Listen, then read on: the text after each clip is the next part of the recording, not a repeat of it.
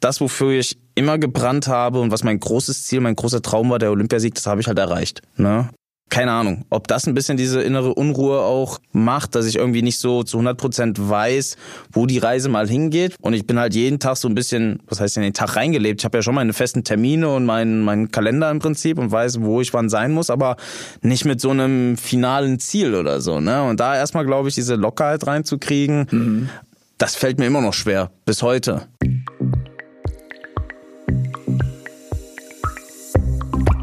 Nice am Stil Body and Care. Der GQ Podcast mit Magic Fox und Konstantin Herrmann. Herzlich willkommen zu einer Folge GQ Podcast Nice am Stil Body and Care. Mein Name ist Konstantin. Ich bin seit äh, zehn Jahren Autor bei GQ und beschäftige mich leidenschaftlich mit allem, was einen Mann besser aussehen lässt, was ihn sexier wirken lässt, wie er besser rüberkommt, wie er Körper und Psyche in Einklang bringt. Das ist so mein Ding. Und ich sitze hier nicht alleine, sondern ich habe den Mann mir gegenüber, der Body und Brain zusammenbringt. Er ist der Tarzan der deutschen Influencer. Er kennt sich aus mit Mode, mit Beauty, mit Fitness und er hat mich persönlich dazu, beige äh, dazu gebracht, jeden Morgen erstmal mit 200 Liegestützen anzufangen. Also ja, ja, ich bin kurz davor, ich bin kurz vor der 200, ich mache das jetzt. 180 davor. mein persönlicher Personal Trainer und Mentalcoach. Äh, ich freue mich sehr, hier ist äh, der Magic Fox, hier ist Daniel Fox. Ich freue mich auch sehr hier zu sein, freue mich auf die Gäste und äh, legen wir los. Asking for a Friend. So, bevor wir gleich zu unserem Gast kommen, äh, habe ich ja immer erstmal eine Frage an unseren Influencer der Nation, Influencer der Herzen.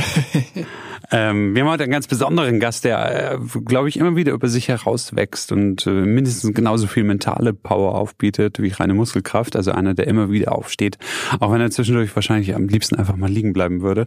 Ähm, Daniel, hast du sowas auch Tage, an denen du denkst, du packst dich gleich einfach wieder ins Bett oder pfeifst aufs nächste Workout. Ähm, gibt's das bei dir? Hast du so echte Downer-Momente und holst, wie holst du dich da wieder raus? Also da gibt's sogar jede Menge von diesen Momenten, muss ich ganz ehrlich sagen. Ist oftmals einfach nach einem langen Tag oder auch nach einer langen Reise. Du kommst nach Hause, bist eigentlich platt, denkst du, boah, ich schmeiß alles in die Ecke und musst aber weißt, du musst morgen vielleicht schon wieder los. Oder also Momente, wo du am liebsten sagst, boah, ich hau mich jetzt ins Bett und mach einfach mal gar nichts. Guck nur zehn Minuten in die Decke. Ähm, ist, glaube ich, so eine Grundeinstellung. Also ich habe mich immer, ja, was heißt motivieren können, aber ich hatte immer so viel inneren Ehrgeiz zu sagen, ich bin stärker als mein Schweinehund. Außer damals in der Fußballvorbereitung beim Joggen, da war ich nicht stärker als mein äh, Schweinehund. Aber sonst habe ich immer das, den Anspruch an mich selber zu sagen, pass auf, ich mache das jetzt, ich ziehe das durch und weiß auch, dass es danach mir besser geht, auch wenn die Überwindung oder die Hürde, die ist da.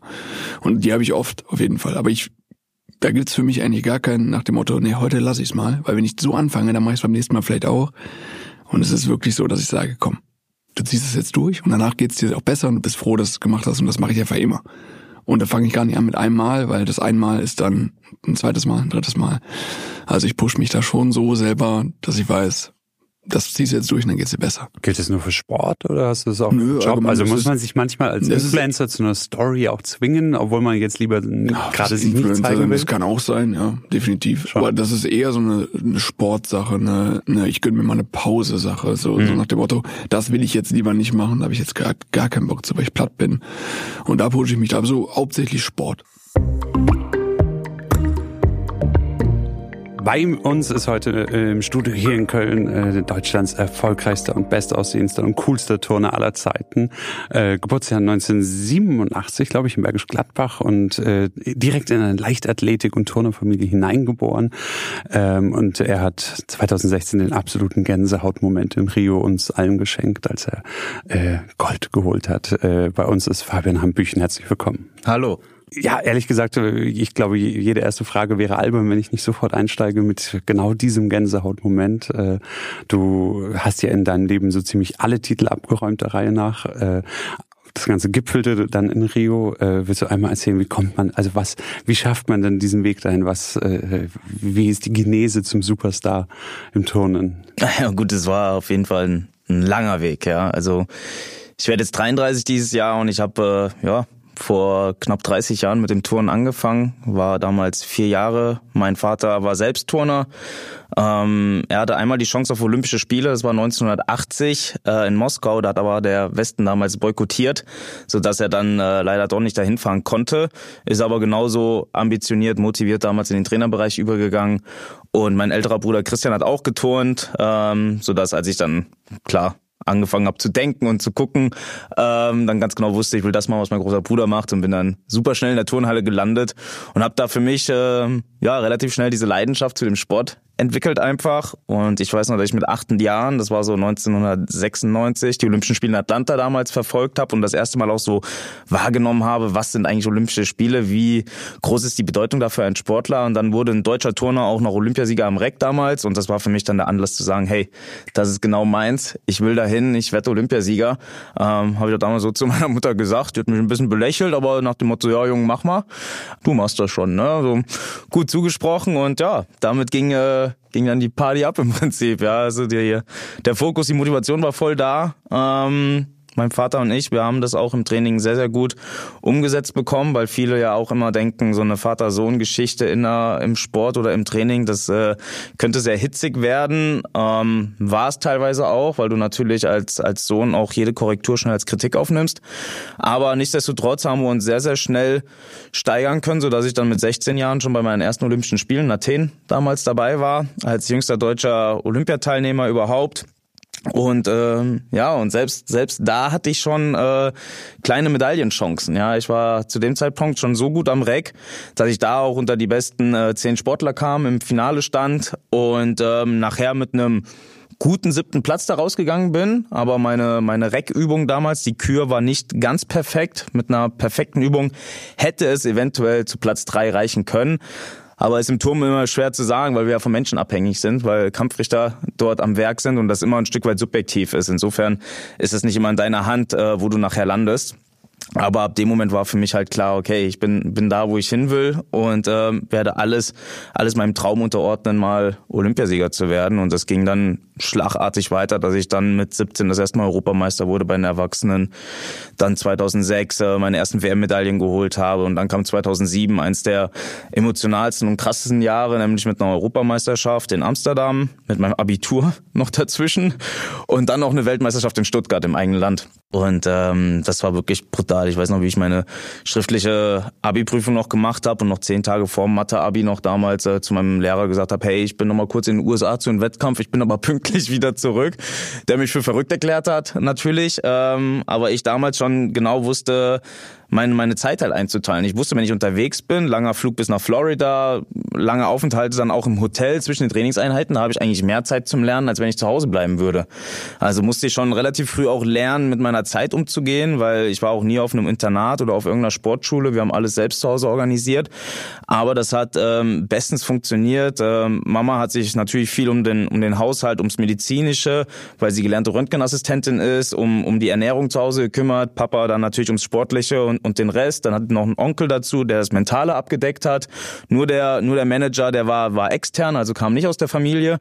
Aber das ganze Unternehmen Hambüchen quasi hat halt perfekt funktioniert von Anfang äh, bis Ende. Sodass ich dann 2007 auch Weltmeister in Stuttgart geworden bin wie gesagt, Abitur habe ich dann auch geschafft gehabt. Das äh, ging durch. Ähm, Europameisterschaft lief auch gut mit Gold und Silber und dann WM Stuttgart war natürlich so dieses große Ding, äh, vor eigener Kulisse da Weltmeister zu werden. Bin im gleichen Jahr dann Sportler des Jahres geworden, womit der Druck ähm, dann mit gerade 19, 20 Jahren natürlich brutal war für die Olympischen Spiele in Peking danach.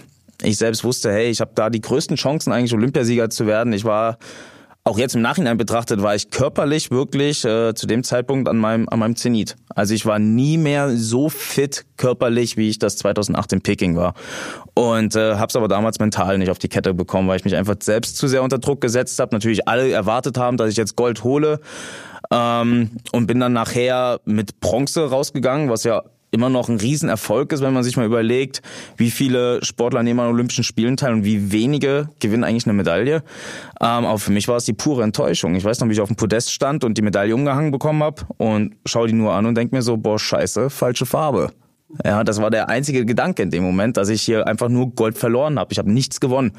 Und ähm, das hat mich ziemlich aufgefressen, äh, innerlich eine Zeit lang, aber ich habe dann das mit äh, noch mehr Arbeit oder noch härterer Arbeit kompensiert. Ich bin auch so einer, der eher so diese jetzt erst recht Einstellung hat, sondern also ich lasse mich nicht davon runterziehen, sondern gehe geh dann all in einfach und äh, habe in der Zeit aber dann auch vergessen, auf meinen Körper zu hören, habe mich komplett verheizt im Prinzip, bis ich irgendwann ausgebrannt war, Verletzungen kamen dass sich dann wirklich über die vier Jahre zwischen Peking und London äh, dann so durchgezogen hat mit erst einem Außenbandabriss, danach einem Achillessenenabriss, wo dann ähm, wirklich die Zwangspause halt reinkam, die mein Körper auch brauchte und danach bin ich dann eigentlich wieder ganz gut äh, in Form gekommen, so dass ich in London auch dann vier Jahre später ähm, wirklich fit war. Ähm, hatte hier und da aufgrund der Achillessehnenverletzung vom Jahr zuvor noch ein paar Einschränkungen, aber im Großen und Ganzen war klar, im, im Mehrkampf, sprich wenn man alle Geräte nochmal einzeln turnt, hatte ich eine Chance auf eine Medaille und am Reck natürlich auch.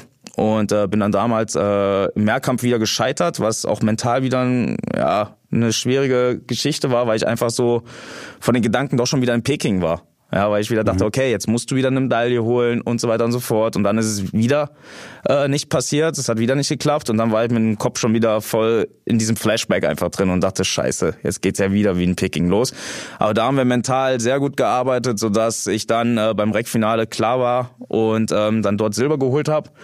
Und ähm, an dem Tag war war nicht mehr drin. Holländischer Kollege und guter Freund von mir war einfach besser an dem Tag. Das muss man dann auch ähm, nahtlos anerkennen. Und eigentlich war mein Plan damals nach, nach London 2012 aufzuhören. Ja, ich war dann 25 und dachte, okay, dein Körper hat dir mit dem Achillessehnenabriss schon äh, Zeichen gegeben, dass es vielleicht jetzt reichen sollte. Hab dann hier in Köln an der Sporteschule angefangen zu studieren und äh, dachte, okay, vielleicht ja ist jetzt halt der Zeitpunkt gekommen, dass die zweite Karriere, das zweite Leben im Prinzip anzugehen. War aber dann natürlich so motiviert nach der Silbermedaille, dass ich gesagt habe, hey, Bronze in Peking, Silber in London, eine Farbe fehlt noch in der, in der Chronologie. Da ich dann gesagt habe, hey, vier Jahre nochmal Vollgas, ähm, was körperlich immer, immer schwerer wurde, weil als Turner ja, bist du mit Mitte, Ende 20 halt schon wirklich ein altes Eisen. Und ähm, habe immer mehr Probleme bekommen, auch mit meiner Schulter, die über Jahre immer entzündet war, wo ich verschiedene Sehnenanrisse hatte und äh, man nie wusste, wie lange hält das noch. Und dann gerade in dem Jahr 2016, äh, so im Februar, hatte ich nochmal einen blöden kleinen Sturz äh, im Training, wo die Schulter nochmal einen drauf bekommen hat, wo ich dachte, okay, das war's. Ja, das Ding ist jetzt völlig platt. Und habe dann auch über drei Monate nicht trainieren können, so wirklich. Haben viel rumgedoktort, alles Mögliche probiert, um die Schulter wieder hinzukriegen. Und dann, ja, ich habe es kurz vor knapp wieder hinbekommen, aber im Nachhinein betrachtet, glaube ich wirklich nur, weil ich das richtige Mindset habe, hatte. Ja, weil ich ganz genau wusste, okay, das ist meine allerletzte Chance. Für mich war klar, das sind auch wirklich die letzten Olympischen Spiele. Ähm, ja, habe alles auf eine Karte gesetzt, einfach. Ne? Ich wusste, die Schulter ist ist verletzt, die muss auch im Nachgang operiert werden, aber jetzt, wenn die Schmerzen weg sind, dann, dann geht das noch. Und ähm, ja, dann nach Rio gereist, ähm, habe mich immer probiert, selbst so ein bisschen runterzuholen, zu beruhigen, zu sagen, hey Junge, es sind deine vierten Olympischen Spiele, du kannst so glücklich sein, nochmal dabei zu sein, du kannst so glücklich sein, dass es überhaupt nochmal geklappt hat mit der Schulter jetzt. Ähm, genieß es einfach. Ja, habe mir probiert, jeglichen Druck zu nehmen, nicht an die Medaille zu denken, obwohl ich ganz genau wusste, hey, diese eine Medaille, das ist die einzige, die in meiner Medaillensammlung noch fehlt, weil Weltmeister war ich, Europameister war ich, habe eine Universiade, was quasi Studentenolympiade ist, gewonnen, die Europaspiele, die damals stattfanden, da gewonnen, nur noch olympisches Gold hat halt gefehlt. Und ähm, ja, habe aber probiert, das ganz entspannt und ruhig anzugehen, haben ähm, im Mentaltraining wirklich sehr, sehr intensiv auch gearbeitet, sodass dann wirklich da, wo es eigentlich keiner mehr gedacht hat, ähm, das ganze Ding dann nochmal geklappt hat. Ja, und äh, ja, war Wahnsinn einfach in Rio. Ne? Ich musste als Erster ans Gerät, ähm, musste vorlegen und dann halt sieben Leute abwarten. Das waren die schlimmsten 25 Minuten meines Lebens. Du stehst da unten und du kannst halt nichts machen. Und wie ich eingangs gesagt habe, wir sind halt von Menschen abhängig. Also es ist halt immer ein bisschen parteiisch auch, äh, spielt Politiker auch viel eine Rolle.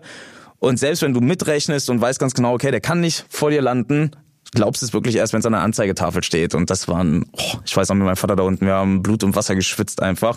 Aber als es dann klar war, dann kam alles raus. Ähm, ich bin dann auch einer, der auch wirklich alles rauslässt und rausbrüllt dann in dem Moment.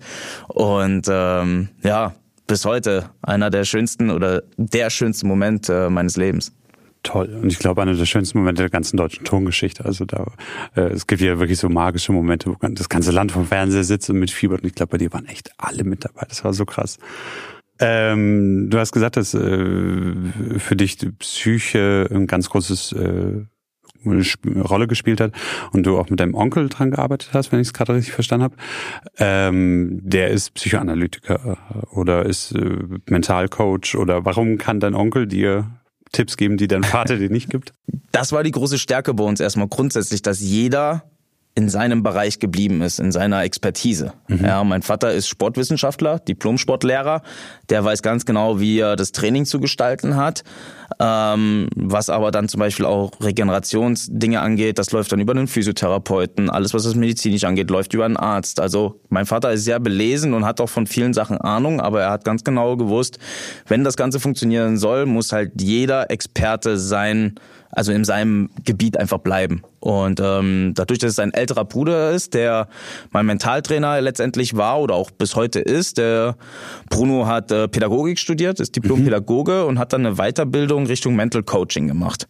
Ah, So und hat da natürlich viele Sachen gelernt, hat äh, eine eigene eine eigene Praxis in Krefeld und ähm, macht jegliche Dinge, also nicht nur Sportler auch Ehepaare, Ehekrisen, alles Mögliche, was, äh, was halt äh, mental zu, zu arbeiten ist. Und ähm, deswegen, da gibt's so viele Techniken und es ist halt einfach so individuell zugeschnitten, dass selbst wenn mein Vater eine Ahnung gehabt hätte, so grundsätzlich, welche ja, Szenarien es gibt im Mentaltraining, hätte er die aber nicht auf mich anpassen können. Also dafür musste halt auch schon äh, ein gewisses Wissen äh, dir angeeignet haben. Und das war, wie gesagt, ähm, glaube ich, auch der, der Schlüssel zum Erfolg. Wie gesagt, dass jeder, jeder sein, seine Expertise mit reingebracht hat und wir als gesamtes Team einfach sehr harmonisch da agiert haben. Und was lernt man, was kriegt man für Rüstzeug in einem Werkzeugkoffer, dass man so was Wahnsinniges wie die Olympischen Spiele zum dritten Mal mental auch durchsteht? Also hast du dann autogenes Training gemacht, meditiert oder äh, was? Also wir haben viel mit ähm, die Stärke her. Ja, wir haben viel mit äh, Selbsthypnose gearbeitet. Also die meisten Leute kennen die Hypnose, wo jemand vor dir sagen, steht. man kann sich selber hypnotisieren. Mal jemand äh, schnipst und du bist weg im Ach. Prinzip. Ähm, bei der Selbsthypnose, also da gehst du erstmal gar nicht in irgendeine so, ein, so, ein, so eine Trance Trance rein oder so ähm, oder in so einen, so einen Schlafmodus quasi, ähm, sondern du gehst einfach Einfach, du gehst in dein äh, Unterbewusstsein rein und probierst dir die Fragen selbst zu beantworten, weil letztendlich stehst du nachher alleine am Reck. Du hast keinen, der neben dir ist und extern auf dich einreden kann, wie bei einer Hypnose, mhm. der dann sagt, du denkst jetzt an das und das und du machst dies und das oder wie auch immer, sondern du bist mit dir selbst beschäftigt. Und da haben wir viel dran gearbeitet, dass ich mir meine Fragen ähm, selbst beantworten kann oder mich selbst äh, motivieren kann durch Bilder, durch, durch Musik. Einfach sehr visuell ist das Ganze. Man muss auch kreativ sein bei so Geschichten. Und das konnte ich von klein auf relativ gut. Äh, das ist natürlich auch äh, eine Grundvoraussetzung, dass das überhaupt funktioniert, dass du visuell dir Sachen sehr, sehr gut vorstellen kannst ähm, und auch stark mit, mit, den, mit den Gefühlen arbeiten kannst. Also wie es sich anfühlt, zum Beispiel eine Riesenfelge am Reck zu machen, einen Umschwung hier, eine Sache da, ähm, dass man auch mit den, mit den Gefühlen arbeiten kann, sodass du letztendlich mit dem Ziel dahin kommst, dass das nachher fast intuitiv abläuft, dass man in so einen Flow halt reinkommt, dass du alles andere ausblendest, weil du nur mit dir beschäftigt bist und nur in deinem Gefühl halt bist. Das und heißt, im Grunde, du kannst im Kopf turnen. Du ja. kannst Bewegungen, den Bewegungsablauf, die Choreografie, alles im Kopf. Ich könnte die ganze, die ganze Rio-Übung kann ich eigentlich weiterhin spüren. Mhm. Ja, wenn ich die Augen zumache und ich gehe diese Bewegungen durch, das spüre ich im ganzen Körper. Wenn ich jetzt zum Beispiel manchmal noch, oder ich bin relativ häufig äh, gerade in der Turnhalle und helfe da ein bisschen, coach ein bisschen, also alles just for fun, ähm, dann vermittel ich auch den, den Kindern oder auch den Jugendlichen, vermittle ich oft das Gefühl, äh, wie sie es machen sollen. Weil oft sagst du, ja, mach mal hier das Bein dahin, mach mal da den Arm dahin. Das kriegen die teilweise nicht umgesetzt. Aber wenn du sagst, probier mal, dass sich das so und so anfühlt, da können die teilweise viel, viel besser mit arbeiten. Also das ist äh, spannend zu sehen, äh, vor allem wenn mein Vater, der ist zwar jetzt in Rente, aber geht natürlich weiterhin äh, regelmäßig in die Turnhalle. Der, der kann auch nicht anders. Ähm, ist ganz lustig, wie wir uns da ergänzen, wenn wir irgendwie einen Sportler coachen und mein Vater hat dann die Kamera aufstehen und analysiert die Videos und probiert wirklich so dieses Objektive ähm, zu beschreiben und zu erklären. Und ich komme dann noch mit der Gefühlslage dazu, weil ich weiß, wie sich diese Bewegung anfühlt. Das ist ein ganz geiler Mix eigentlich und die Kinder können das dann relativ gut umsetzen. Ähm, und das habe ich halt aber alles durch das äh, Mentaltraining gelernt über die Jahre. Du bist, du hast ja eigentlich so ein bisschen Mentaltraining heute auch zu deinem Beruf gemacht, zur Berufung wahrscheinlich schon eher fast. Ist es was, wo du sagst, da kann, das kann jeder auch lernen? Also, was ich, äh, die Situation ist natürlich absolut unvergleichbar und außergewöhnlich bei Olympischen Spielen, aber es gibt ja immer wieder Momente, wo man selber so wahnsinnig aufgeregt ist, weil das jetzt ein Moment ist, der in deinem Leben wirklich zählt. Äh, ist es was, was du Leuten dann auch beibringst, dass sie, äh, was ich, wenn sie eine Präsentation halten müssen, eine große, äh, diese Präsentation vorab schon im Kopf ein paar Mal äh, reingehen, damit sie das Gefühl dafür kriegen, dass sie wirklich äh, durchgehen und sich vorstellen, wie fühlt es sich an, da vorne zu stehen, wenn ich morgen reden muss? Ja, manche Sachen sind natürlich auch Learning by Doing. Ja, man kann es probieren, so gut es geht, äh, vorzubereiten, aber letztendlich ist es dann doch immer noch mal ein Tick anders, wenn du es dann live erlebst. Ja, also wir probierten natürlich auch äh, die ganzen Jahre ähm, gewisse Stimmungen, Situationen, wie sie im Wettkampf nachher sein könnten, halt vorzubereiten, aber ich kann mich nur erinnern, in Stuttgart 2007, das war so krass. Wir haben gedacht, okay, gut, wir waren in der Hans-Martin-Schleier-Halle, wo 8.000, 9.000 reinpassen. Wenn die überhaupt zur Hälfte voll ist, dachten wir, dann ist das fürs Touren schon mega viel einfach, ne? Weil konnten halt nicht einschätzen, ob da richtig äh, was abgeht oder halt nicht. Und äh, ich weiß noch, wie wir kurz vor dem ersten Wettkampf, vor der Qualifikation in Katakomben da unten standen und da draußen war eine Geräuschkulisse und Trommeln und Sirenen und Deutschlandchöre wurden da gebrüllt. Wir standen da unten, die Haare standen zu Berge und wir sind dann da rausgegangen und da waren da 8.000, 9.000 Menschen. Die Halle war rappelvoll. Ja, und diese Stimmung konntest du natürlich mental überhaupt nicht vorbereiten. Mhm. Du standst nur in dem Moment da und warst halt so voller Adrenalin, warst so gepusht. Das ist halt die Situation, die du mental vorbereiten musst, wie du damit dann umgehst, dass du das halt in positive Energie umwandelst und dich nicht dadurch verrückt machen lässt. Das ist halt eine Sache, wo wir viel, viel äh, dran gearbeitet haben. Aber die Situation zu 100 Prozent vorzubereiten, wie sie nachher äh, sein wird, ist sicherlich immer ein bisschen schwierig, aber ähm, ich halte mit mittlerweile halt Vorträge so in diesem Bereich mentale Stärke und Motivation und probiere den Leuten halt immer so ein paar Dinge an die Hand zu geben, aber ich sehe mich halt nicht äh, in der Position, dass ich die richtig belehren kann, weil mir dafür das, äh, das Fachwissen halt fehlt. Also ich würde niemals Workshops oder so anbieten. Also so ein gefährliches Halbwissen ist so, ist halt wirklich nicht mein Ding. Ähm, da, da fühle ich mich selbst nicht mit wohl. Es gibt ja Leute, die stellen sich da hin und können dir sonst was erzählen, obwohl sie ganz genau wissen, dass sie keinen Plan davon haben. Und ähm, Oh, erzählt den, den Daniel auch den ganzen Tag was. Also ähm, ja, deswegen äh, probiere ich so aus meiner Erfahrung halt zu erzählen und ein paar Brücken zu schlagen zu jedem Einzelnen, der dann für sich Gedanken machen kann, ob das auf sich zutrifft und dann kann man schauen, ob man das anwendet. Aber wie auch am Anfang schon gesagt, das ist sehr, sehr individuell, ähm, das ganze Thema. Und äh, trotzdem ist das, wenn du einen guten Therapeuten, einen guten Coach hast, ähm, ist das, denke ich, für, für relativ jeden zu erlernen, so Techniken. Mhm.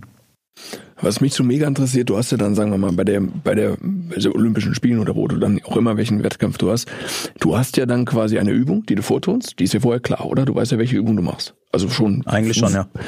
Und turnst du diese Übung schon ein Jahr vorher, drei Monate vorher, jeden Tag oder wo ist indirekt die Schwierigkeit, diese Übung dann so perfekt hinzubekommen? Ist es der Druck, dass du das dann auf den Punkt hinbekommst oder übst du die so oft, dass du die quasi jeden Tag machst, eigentlich immer perfekt kannst, sondern das ist nur die in Anführungsstrichen, du verstehst, was ich meine, nur die Schwierigkeit, das dann vor was für Zuschauern in dem Moment hinzubekommen. Hängt davon ab, welche Übung du nachher turnst. Normalerweise, oder zumindest äh, mein Vater und ich, wir hatten immer die Einstellung, wir turnen im Wettkampf nur das, was wir auch im Training perfekt vorbereitet haben. Okay. Also, dass du auch wirklich mit dem Selbstbewusstsein daran gehen kannst, okay, ich kann diese Übung und ich schaffe die jetzt auch. Ja. ja. also da darfst du auch gar keinen Gedanken daran verlieren, dass du es nicht schaffen könntest. Natürlich gibt's spezielle Situationen in einem Finale, wo du weißt, scheiße, ich muss noch eine Schippe drauflegen ähm, und vielleicht turnst du dann eine neue Übung, die du noch nicht so häufig im Training gemacht ist das, hast. Ist das echt so? Das kann schon mal vorkommen, ähm, okay. aber man probiert trotzdem oder wir haben immer probiert, dass man halt äh, die verschiedenen Übungen quasi vorbereitet, dass man sagt, okay, wenn es hart auf hart kommt und du musst die schwierigste Übung auspacken, dann hast du die aber im Training auch schon ein paar Mal gemacht.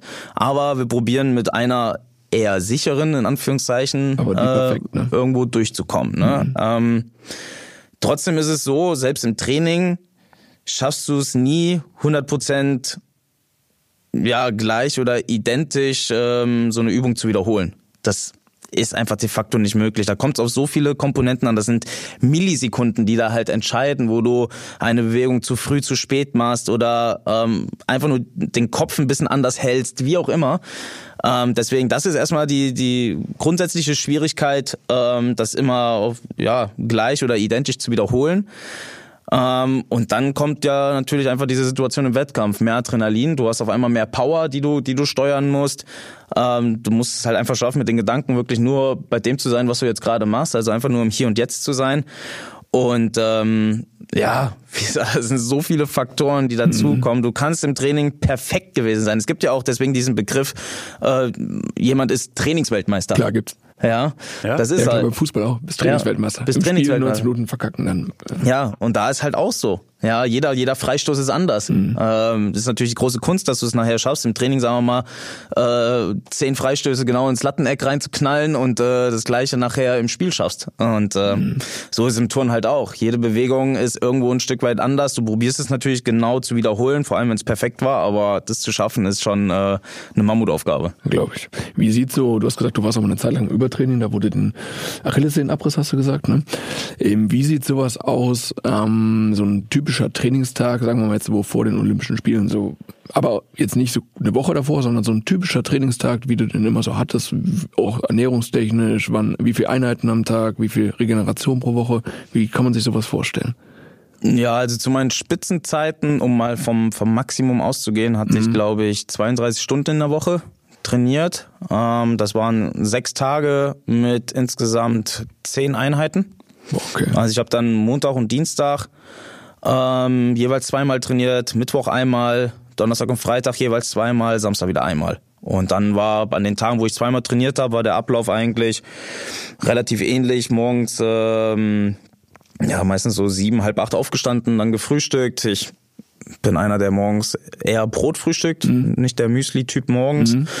Ähm, dann von neun bis 11.30 Uhr, 12 ungefähr dann trainiert habe und in der Trainingseinheit ging es mehr um, um Stretching, um Krafttraining, ein paar, ein paar Basics zu machen, um in den Tag äh, gut reinzukommen. Dann relativ kurze Mittagspause habe ich meistens gemacht, ähm, in der Zeit auch nur, wenn überhaupt, ein kleines Müsli oder nur eine Banane und ein, und ein Riegel gegessen, Kaffee getrunken und bin dann um zwei, spätestens halb drei wieder in der Halle gewesen und habe dann die nächste Einheit mit drei, dreieinhalb Stunden dann wirklich mit Techniktraining dann gefüllt. Ähm, und dann danach stand meistens noch Physio an mhm. und ähm, ja, dann vielleicht kurz noch was einkaufen, Abendessen machen und abends habe ich halt immer Low Carb gegessen. Ne? Ist halt, als Turner machst du halt alles mit dem eigenen Körpergewicht und musst halt so leicht wie möglich sein im Prinzip. Aber da ist es halt auch immer so ein ganz schmaler Grad, so leicht wie möglich zu sein, aber trotzdem Kraft zu haben. Komm, wir machen eine Schätzfrage. Aber Daniel, wie viel wiegt Fabian? Jetzt oder damals? Jetzt. Jetzt? Ja, ist natürlich auch mal größenabhängig. Ne? Das ist lustig, wer, wer müsste, der Zuhörer müsste euch jetzt sehen, weil, also ich habe schon genossen jetzt die letzten zwei Minuten, weil ganz selten ist Daniel mal echt vor ja, Respekt schweigend. Also. Äh, deine Oberarme sind ungefähr doppelt so naja, also, oder? Nee, also, doppelt nicht, aber. du steckst Magic Fox tatsächlich in die Tasche. Das erste Mal. ähm, 75 Kilo, also. Ja, bist, bist nicht schlecht. Also jetzt habe ich so knapp 72. 72 Kilo. Okay, was hast du zur Wettkampfzeit? 10 Kilo weniger. Ach krass, überleg mal. Wahnsinn. Ey, das ist ja Wahnsinn. Oh, also Rio, gehen, ne? ja, Rio 2016 Kilo. war ich wirklich bei 62 Kilo. Das war halt immer so mein optimales Wettkampfgewicht. Und ähm, dann habe ich mir das Jahr darauf die Schulter operieren lassen. Und dann habe ich in der Reha schon angefangen, auch mehr zu pumpen, wo ich so ein bisschen mehr Muskulatur aufgebaut habe. Dann war ich so bei 65 Kilo und habe nochmal eine Saison geturnt. Hm. Und dann danach, ähm, als ich dann aufgehört habe, konnte ich halt wirklich auch mal einfach mal pumpen, ja. Einfach mal ein bisschen, ein bisschen mehr machen, auch ein bisschen mehr Masse aufbauen. Und jetzt seit Februar mache ich CrossFit und äh, habe dadurch jetzt auch nochmal drei, vier Kilo äh, Muskulatur drauf bekommen. Aber jetzt reicht's auch, ne? Ich bin halt auch nur 1,65 circa groß. Ähm, ja, irgendwann bist du dann halt genauso groß wie breit, ne? Das genau, und das, äh, das äh, will ich auch nicht. Also ist jetzt schon einiges draufgekommen, ja. ähm, aber sollte jetzt reichen. Also ich probiere noch stärker immer zu werden in meinen, in meinen Sachen, die ich da mache, aber trotzdem ohne, ohne noch mehr Masse zuzunehmen. Und wie sieht das aktuell aus? Was machst du so? Turnst du noch? Touren eigentlich so gut wie gar nicht. Also, also klar, ich, fun, so ich würde lügen, wenn ich nicht ab und zu noch mal ja, ja. ins Reck gehe. Ne? Ja. Ähm, das mache ich schon. Letzten Samstag war ich auch mal wieder am Reck. Ähm, insofern Das geht auch noch einigermaßen, äh, wobei die Beweglichkeit viel, viel schlechter geworden ist durch das ganze Krafttraining. Also so diverse Bewegungen kann ich gar nicht mehr machen. Ähm, aber ansonsten, wie gesagt, habe ich jetzt mit dem CrossFit angefangen, weil ich jetzt momentan, klar auch bedingt durch die äh, Corona-Krise, äh, habe ich halt auch viel Zeit. Ähm, bin ich momentan fünfmal die Woche beim CrossFit, mhm. ja, wo wir verschiedene Programme fahren, viel an äh, den Maximalkraftwerten, sei es bei der Kniebeuge, beim Kreuzheben oder bei der Schulterpresse oder so, ähm, wo wir weiter dran arbeiten. Aber das, äh, ja, das fordert mich, das macht Spaß. Ich bin abends platt und müde und äh, dieses Gefühl, glaube ich, brauchst du als Leistungssportler. Wie war das damals im Training, wo du noch ähm, Leistungssportler warst, also quasi Turner? Äh, Grundübung, was hast du da trainiert hauptsächlich? Oder also wo kommt überhaupt die Kraft beim Reckturnen her? Also wenn ich dich jetzt sehen würde, würde ich sagen Bizeps, aber da kommt es safe nicht her. Ne? Also eher Schulter und Rücken, oder? Mm, Reck vor allem ist so eine, so eine Ganzkörpergeschichte. Also du hast da auch Leute, okay. die relativ schmal sind oder auch ja. größer, die gut tun können. Es ist halt immer eine Frage auch deiner, deiner Schnellkraft. Nicht jeder Mensch ist ja schnellkräftig. Mhm. Es gibt ja dann eher diese, diese Ausdauertypen. Ähm, Konstantin. Ja, die eher ein bisschen langsamer unterwegs wir alle. und ähm, ja, ist ein Mix aus... Ich fühle mich gemobbt. Ich habe damit nichts zu tun. so ein Mix aus Schnellkraft, äh, Körperspannung, äh, vor allem Rumpfmuskulatur ja, ist halt ja, viel, klar. weil du immer aus einer Überstreckung in eine Rundung reingehst. Das heißt eigentlich bei fast jeder Turnbewegung dann natürlich die Kraft aus der Schulter heraus teilweise. Ähm, da ist zu viel Masse jetzt auch nicht hilfreich. Ne? Mhm. Du musst ja auch beweglich sein in der, in der Schulter. Ähm, ja, wie gesagt, beim Turm sowieso so eine Ganzkörpergeschichte. Nur das Ringeturn, da ist halt wirklich sehr, sehr kraftabhängig, ähm, aber auch der ganze Körper. Also da bringt's nichts, wenn du nur einen dicken Bizeps hast oder einen großen Latissimus ja, oder so, ja, sondern da muss auch alles äh, miteinander harmonieren. Aber, aber auch lustig zu sehen, dass du jetzt so CrossFit für dich entdeckt hast, weil CrossFit ist ja eigentlich auch Competition. Ne? Ja. du kämpfst ja gegen die Zeit, kämpfst gegen die Uhr, ja. manchmal auch gegen andere, aber so eigentlich gegen du, du machst es nicht nur rein just for fun, dass du sagst, okay, ich mache jetzt hier meine Grundübung und dann pumpe ich einfach so viel wie es geht, sondern du gehst gegen die Zeit, du ruderst, keine Ahnung, machst deine mhm. Wallballs, bist eigentlich auch wieder kurz vorm ne, Ende im Gelände. Also CrossFit ist ja auch, die gehen immer ins Limit. Ne? Da gibt's nicht so nach dem Motto, ja, bin ganz locker um CrossFit. Weiß ich, deswegen erkläre ich es auch gerade nur dem Fabian. Lacht Helm. äh, nix.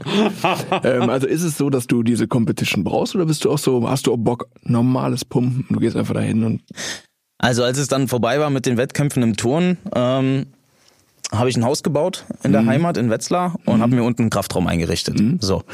Dann habe ich erstmal über ein Jahr oder fast zwei Jahre halt, klar, noch ein bisschen in der Halle äh, rumgeturnt, so just for fun, aber hauptsächlich ansonsten zu Hause halt gepumpt. Das wurde mir aber irgendwann ziemlich langweilig. Mhm. Ich habe mich zwar immer ein bisschen auch informiert und vor allem in den sozialen Medien ein bisschen umgeguckt, was es alles für verschiedene Übungen gibt. Und es gibt ja so viele Fitnessmenschen dort. Ähm, da findest du immer mal wieder was Neues, aber trotzdem war es einfach langweilig. Ja, ich, klar, letztendlich hast du es auch nur für die Optik gemacht und gar nicht, um jetzt irgendwie stärker zu werden. Und da war ich immer so ein bisschen dran, boah, ich muss irgendwas finden, wo ich ein Stück weit so brenne wie fürs Touren. Ja, und dann bin ich per Zufall ähm, zum CrossFit gelangt, ähm, habe dann mal geguckt und bei uns in der Nähe ist auch direkt eine Box, das ist ziemlich cool, ähm, habe ich auch nicht so weit zu fahren und ähm, dann war ich dort die ersten Tage, ich oder der allererste Tag war schon geil, ich habe halt die Jungs angeschrieben, habe gesagt, hier, wie schaut's aus, habt ihr morgen offen, kann man mal vorbeikommen, mal Probetraining, wie auch immer, ja, ja, kommst mal vorbei, wir quatschen dann erstmal. Ich natürlich direkt in Trainingsanzug und Trainingstasche da rein, äh, ist ja ganz klar. Und äh, mit dem mit dem Chef äh, erstmal gequatscht und ähm, so, dann hat er mir das erklärt und nach zehn Minuten habe ich dann auch nur gesagt, ja, ist ja alles schön und gut, aber kann ich jetzt, kann, kann ich mal jetzt hier was machen? Ja. Und er dann auch nur so, ja, komm, kommst du mit? Ich will jetzt eh gerade selbst trainieren. Äh, es findet jetzt gerade kein Kurs statt, aber ich mache selbst was, kannst mitmachen. Und dann hat er mich halt mal kurz äh, richtig schön vernichtet. Einmal lang ja, gemacht. Äh, voll, vor allem mit den Dingen, die ich halt auch erstmal gar nicht kann. Gut, er wusste halt nicht, äh, wo so meine meine Stärken sind, aber war zum, zum Beispiel was, was Meine Stärken? Anfang, nee, was war zum Beispiel so am Anfang, wo du gesagt hast, Junge. Ja, zum Beispiel, wie du eben gesagt hast, die Wallballs. Also Kniebeuge und Medizinball oben an so, mhm. eine, an so eine Scheibe werfen. Ne? Wenn, als Turner machst du relativ wenig Beinkraft, weil mhm. alles nur Schnellkraft ist und nur kurze, also harte und schnelle Absprünge und was weiß ich was. was? ich gehe in die Kniebeuge und werfe einen Medizinball an. Ja, du hast einen Medizinball, dann hast du quasi oben irgendwo einen Strich, wo du drüber werfen musst. Und der okay. zählt auch nur, wenn, der, wenn du, dann musst du eine Kniebeuge machen, also gehst ja. runter, gehst hoch und wirfst den Ball über diesen Strich und werf den Ball mal unter den Strich. Dann fällt der nicht. Kniebeuge. Nee, dann fängst nee. du den Ball wieder im Stand auf ja. und gehst wieder runter. Und das machst und der du Ball halt wiegt halt dann so neun Kilo. Okay. Und da zittern dir die Beinchen danach. Da kannst ja, du auch Und dann halt in einem Zirkel zusammen. Da war eine genau. Übung, waren, glaube ich, äh, im Handstand Push-Ups zu Ja. machen. Das war dann wieder mein Das war Ding. dein Ding, oder? Ja. Und dann noch ein Kardiogerät, dieses Ski, Ski-Ergometer, Vize. das halt auf den Trizeps dann geht. Und Trizeps, das war auch bei den Wallballs, also und dann bei den Handstanddingern. Und das war halt, äh, ja, da hat er mich mal kurz richtig platt gemacht und ich weiß noch, ich lag dann nur auf dem Boden.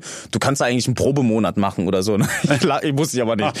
Ich lag da nur auf dem Boden und hab nur gesagt, wo kann ich unterschreiben? Ich bin wenn das, und ähm, Was ja. stimmt denn nicht mit euch? dass ihr sagt, ich bin so fertig, ich lag am Das Boden ist- und wollte sofort unterschreiben? Ja, das ist wie, wie Daniel gerade gesagt hat, ja, du gibst halt jedes Mal alles und du gehst halt wirklich ans Limit und kämpfst gegen die Zeit oder Wiederholung oder hast dann auch manchmal Leute neben dir, wo du dann einfach sagst, hey, den will ich aber äh, im Schacht halten. Und äh, relativ schnell, deswegen ich bin ja auch so ein Wettkampftyp, habe ich natürlich dann mal äh, mit meinem Coach dann gesprochen, ähm, habe dann gesagt, du Andi, ähm, können wir erstmal so Personal Training noch zusätzlich machen, also dass wir spezifisch trainieren, neben den Kursen, die ich dann gerne mitmache. Ja, ja, mit welchem Ziel, sage ich, ja, erstmal stärker zu werden, auch CrossFit spezifisch noch besser zu werden. Und sage ich, wie ist das denn mit Wettkämpfen? War dann die nächste Frage. Also ja, es gibt eine Fitness-Bundesliga, ähm, die auch jetzt äh, anfängt am, oder die, die ist schon dran, jetzt am äh, kommenden Samstag. Ähm, ist auch aus unserer Box äh, ein Livestreaming was ganz cool ist und ich wollte mich da direkt jetzt fürs Team qualifizieren, hab's aber noch nicht geschafft. Ja, also, Also bin, da sind, da sind echt fitte Leute dabei. Ne? Bin, was das CrossFit angeht. Da ja, da schon. bin ich noch nicht äh, noch nicht so gut. Also ich bin schon nicht schlecht und natürlich bei den turnspezifischen Dingern da bin ich äh, sehr sehr gut. Aber ähm, ja, da kommen halt pro CrossFit Box nur die vier stärksten Männer und die vier stärksten Frauen rein. Und ich weiß bei den Männern ja, war zwar Top Ten, aber war noch nicht äh, unter den besten vier, ne? Ja, man muss ja noch Ziele haben. Ja, und deswegen, und das, das, das, das kitzelt halt schon wieder, ne? Wie, wie viel Muscle-Ups am Stück machst du? Bestimmt. Ich würde sagen Wie viel was? 15, 20 Muscle-Ups. Am Stück? 20? Will ich wissen, Das ist so deine, das ist deine Übung. Ja. Ein Klimmzug, aber du ziehst dich noch über die Stange hinaus. Ja, bis gut, aber beim CrossFit gerade- darfst du ja mit Schwung ein bisschen machen. Ja, das finde ich auch immer so ein bisschen, naja, da könnten wir jetzt auch Stunden drüber reden, weil ich, ich habe auch CrossFit ausprobiert. Ja. Und bei mir ist es eigentlich auch so, dass ich ein sehr kompetitiver Mensch bin. So, Also wenn ich was mache, dann beiße ich mich da so drin fest, auch wenn ich viel, ich gehe immer drüber. Und dann war ich in so einer Box, habe auch mal gesagt, darf ich mitmachen? Das war eigentlich genau gleich. Ja. So, und dann haben die aber direkt so ein Wort, WOD nennt sich das, also Workout of the Day heißt es, glaube ich. Ne? Und dann war direkt angeschrieben, was die machen. Und ich so, alles klar, ich wollte eigentlich nur mitmachen. Und er direkt, alles klar, mach einfach mit. So, und dann habe ich natürlich direkt mitgemacht und wollte aber auch direkt, also ich habe in der ersten Übung, und es ist auch so, dass man CrossFit manchmal ein bisschen Kraft einteilen muss. Ne? Und ich bin da dran gegangen, erste Übung, Alles gib, raus. Vollgas. volle Kanne, 110 Prozent. Zweite Übung, 110 Prozent. Das schon erstmal Bäuerchen gemacht quasi fast. Ne? Ja. Und dann kam noch weiter und weiter. Und dann war zum Beispiel Rudern auf, ähm, auf Kalorien, war glaube ich. Gar nicht auf Zeit, sondern du musst so viel rudern, bis die Kalorienanzeige, egal, das stimmt nicht bei dir, aber bis diese Anzeige so und so was zeigt. Ja, beim Rudern, da war bei mir schon alles komplett übersäuert. Vorbei. Also und dann ging das so weiter, ne, mit so Übungen. Und dann kamen halt auch so Sachen wie Boxjumps und sowas, ne? Und dann die Beine angefangen zu zittern, anzubrennen. Ja gut, danach halt einfach im Dreieck gekotzt, ne? Also wirklich. Aber eine Wahnsinnszeit hingescheppert, ne? Also wirklich, wo alle gesagt haben, Junge, was ist los? Aber ich war halt noch wirklich Stunden danach körperlich tot. Die Lunge also wirklich brennt so richtig. tot. Genau, Blut in der Lunge so gefühlt, ne? Also so tot, so toter geht's gar nicht. Komplett übernommen mit allem. Ganz Aber normal, der Moment, wo aber man dann bescheidet. Irgendwo hat CrossFit, ne? Aber Ja geil, ne? schon krass, also auf jeden Fall geil, aber da habe ich so, ich habe einfach nur gedacht, so, wenn ich das jedes Mal so mache, weil ich kenne mich halt auch, Ja. ich, so ein, so ein halblang ist halt irgendwie, wenn ich das immer so mache, ich glaube, da ich, würde ich dran kaputt gehen, deswegen habe ich einfach Aber so, wie du gerade sagst, wenn du die Kräfte anfängst einzuteilen Ja, und ich mache auch Mhm. immer noch meine Fehler, was das angeht. Ähm, und mein Coach, der sagt mir das auch manchmal noch davor, Ja. ja, guck mal, dass du es hier so und so einteilst. Und ich denke mir dann, dir zeige ich, ich kann mehr. Ja, und und, dann in der dritten Runde gehe ich komplett nieder. Ja. Und dann sage ich zu ihm, scheiße, du hast recht gehabt. Sagt er, ja, nur das wollte ich hören. ey, das ist echt krass. Wie war das denn damals? Also du warst ja nicht nur wahnsinnig erfolgreich, sondern du warst ja, seien wir ehrlich, für äh, mindestens zwei, drei Jahre ein absolutes Sexsymbol. Kommt natürlich irgendwie bei den Turner auch, äh, man sieht so aus, man äh, stemmt die Leistung, man hat ja auch noch ein fesches Sportler-Outfit an. Ich glaube, da hast du es auch leichter als die Kegler zum Beispiel. Ähm, wie war das für dich in den jungen Jahren, ein deutsches Sexsymbol zu sein? Kann, Also, erstmal danke für die Blumen. Ähm, Habe ich noch nie so erlebt. Nein, macht aber gern. Ja, ist, ist, ist nett von dir. Ich hatte jetzt in meinem Podcast, hatte ich letztens äh, Timo Boll zu Gast und der wurde wirklich zum äh, sexiest Sportler äh, Ja. live, aber von welchem Award war das? Boah, ich weiß es nicht mehr. Wurde er, wurde er mal gewählt, ne? Vor David Beckham damals. Und äh, Kann man, kann man sich schon mal, kannst du einrahmen. Oder? ja, Da haben wir, haben wir auch letztens drüber gesprochen, ja, auch so, ich habe keine Ahnung, wo das herkam. Aber danke erstmal. Ähm, wenn du das so siehst, dann fühle ich mich da sehr geschmeichelt. Elegante jetzt um die Sexsymbolfrage drumherum geantwortet. Mega, oder? Das lernt man nicht. Lecker, lecker. Aber ja, man stellt sich das immer so vor, ne? Das olympische Dorf, äh, Adrenalin, Testosteron liegt in der Luft Ja, und tausende Groupies. Äh, naja, ich wenn du, da mal, vor. wenn du da mal Tinder anmachst während der Olympischen Spiele Ja, oder? im Dorf, da ist die Party aber richtig an, ey. Gut, gab's damals ja noch wahrscheinlich, glaube ich, gar nicht. Tinder? Nee, aber ähm, ja, ich war, was heißt dummerweise, ist jetzt ein bisschen hart gesagt zu meinen Ex-Freundinnen im Prinzip, aber ich war halt immer vergeben während den Olympischen Spielen. Hab da ehrlich gesagt, also live nichts mitbekommen, aber ich habe viel gehört, was da so hier und da abging. Aber wie ist das so im olympischen Dorf? Ist das äh, nett miteinander oder ist da dann mega. Rivalität? Also ich stelle es mir tatsächlich auch mega vor. Das ist der Hammer. Ähm, die Laura Ludwig hat ähm, jetzt zuletzt gesagt, äh, wenn ich an Olympia denke, dann denke ich an die Mensa. Ah ja. Und alle so, hä, wieso? Aber im Olympischen Dorf ist die Mensa eigentlich so der Meeting Point. Ja, aber klar, alle müssen irgendwo mal essen gehen. Ähm, die Mensa ist einfach riesig. Und dadurch, dass ja alle Nationen ihre eigene Einkleidung haben, weißt du auch immer ganz genau, wo welche Nationen sitzen. Natürlich guckst du primär erstmal nach deiner Nation und setzt dich dazu. Dann lernst du erstmal aus deiner, aus deinem Land eigentlich alle möglichen Sportler kennen von verschiedenen Sportarten, die du vorher gar nicht kanntest. Ähm, und das ist erstmal schon super lustig, plus aber über äh, verschiedene Räumlichkeiten dort. Es gibt auch so quasi so ein Amusement Center oder Entertainment Center, wo ein paar Billardtische stehen, ein paar Spielkonsolen und so weiter. Wenn du halt wirklich viel Zeit hast und die irgendwie vertreiben willst, dann gehst du gern mal dahin und zockst mal eine Runde oder setzt dich einfach irgendwo auf einen Kaffee hin und da lernst du so viele Leute einfach kennen. Äh, es ist komplett äh, gemischt von den Nationalitäten und super lustig einfach. Ähm, deswegen, das ist schon, es ist wie, ist wie ein Dorf. Ne? Also das heißt nicht ohne Grund olympisches Dorf, sondern es ist halt wirklich, ich meine, da leben 10.000 Menschen ja, Ja. in den in den Zeiten. Für wie lange? Wie lange warst du da? Drei, drei bis vier Wochen ist man da Ja. letztendlich. Ne? Also die Spiele laufen, glaube ich, über gut zwei Wochen und dann bist du ja ein paar Tage davor, ein paar Tage danach, je nachdem, bist du noch da.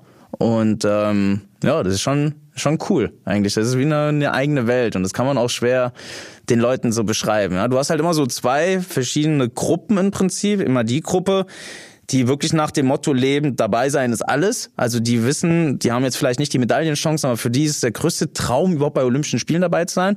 Und dann hast du die andere Gruppe, die schon eher fokussiert ist, die Favoriten sind und wissen, hey, hier geht's um was, ich kann eine Medaille holen.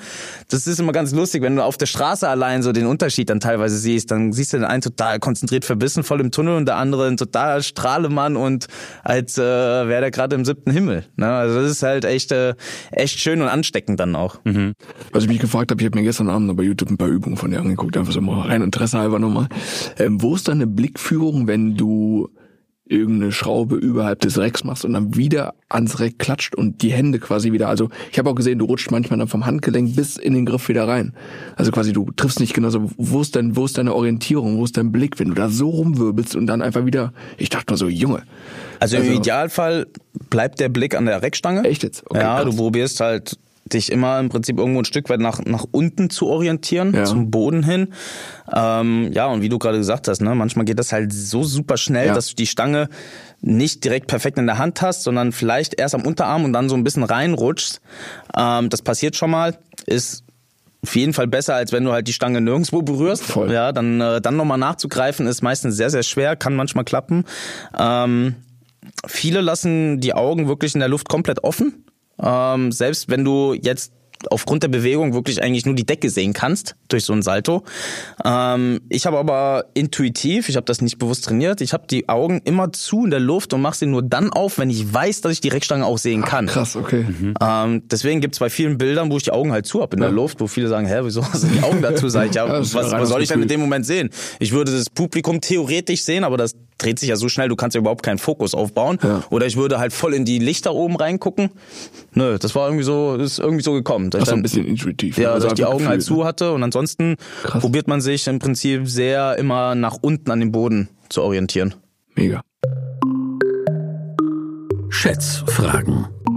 Komm, wir spielen eine Runde Schätzfrage, meine Lieblingsrubrik. Ja, mach du mal das. wir haben Fragen und du musst schätzen, was, äh, was die Antwort, was die Wahrheit ist.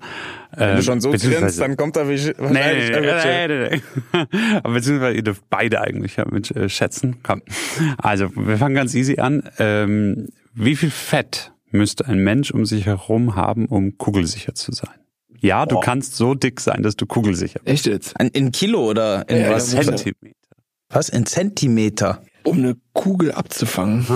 Äh, Fabian darf gerne als Erster. Wie viel Zentimeter? Also, boah, Ja, ja, Wenn jetzt einer von euch beiden auf mich zeigt, hau ich euch einen rein. keine Ahnung. wie der. ich würde da schon gut was sagen. Also, wenn du überlegst, 50 Zentimeter Schicht? ja, dann sage ich mehr, dann sage ich 55. 1,20 Meter.